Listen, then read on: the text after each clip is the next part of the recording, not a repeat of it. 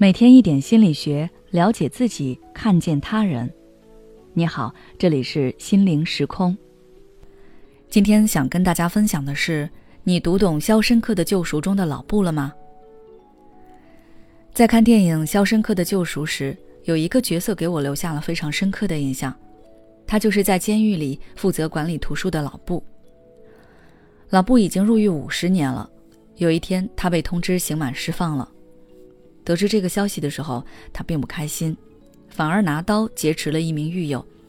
他想要通过这种方式来给自己加刑，但最终老布还是在一众囚犯艳羡的目光中离开了肖申克监狱。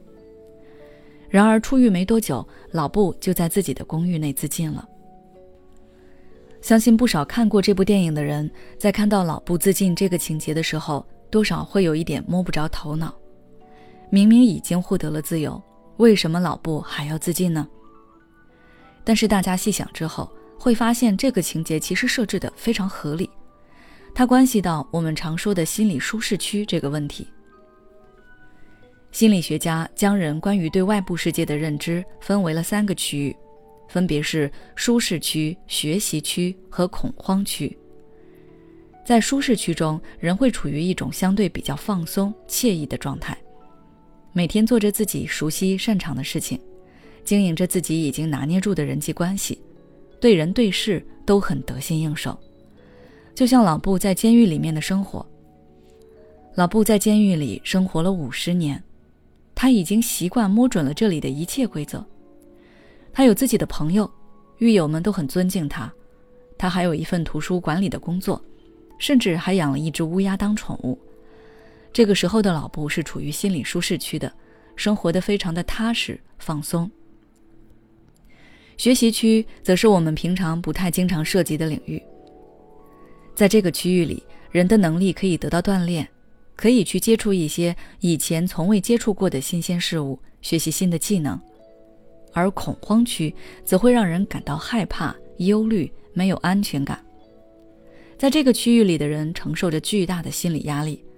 他们会面临很多挑战，但是因为内心的恐惧，他们很难学进去东西，所以对外界的一切反应几乎都是凭借着本能。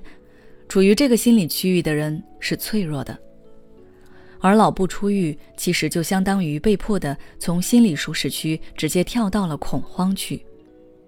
在监狱里生活了五十年的老布，显然已经适应了监狱的生活模式。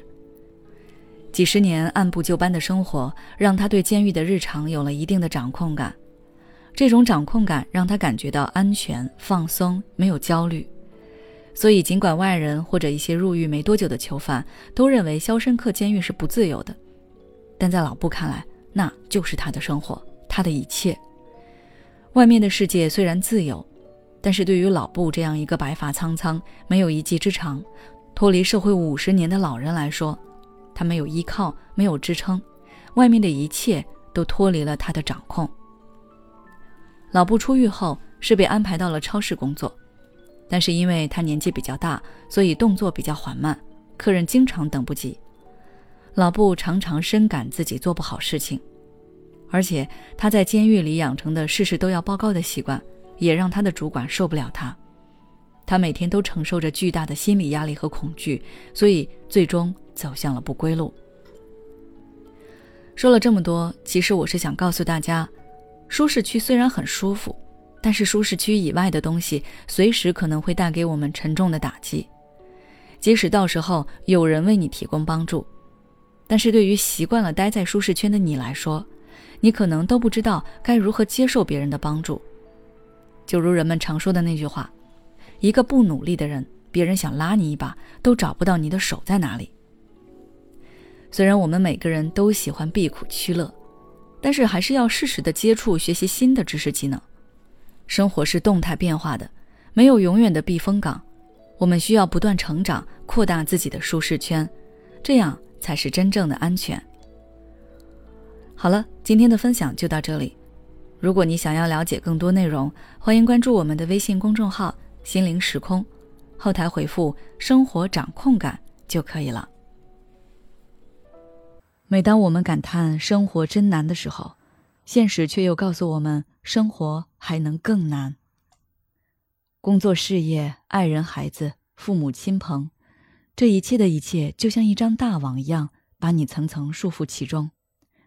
你经历了疲惫、辛苦、无奈，还有悲痛。如果你只是一个人默默承受，那你迟早会崩溃。心灵时空组建了专业的心理救援队，每位咨询师都拥有超过二十年以上的咨询经验。只要你需要，我们就在。微信关注“心灵时空”，后台回复“咨询”就可以体验十五分钟心理清诊了。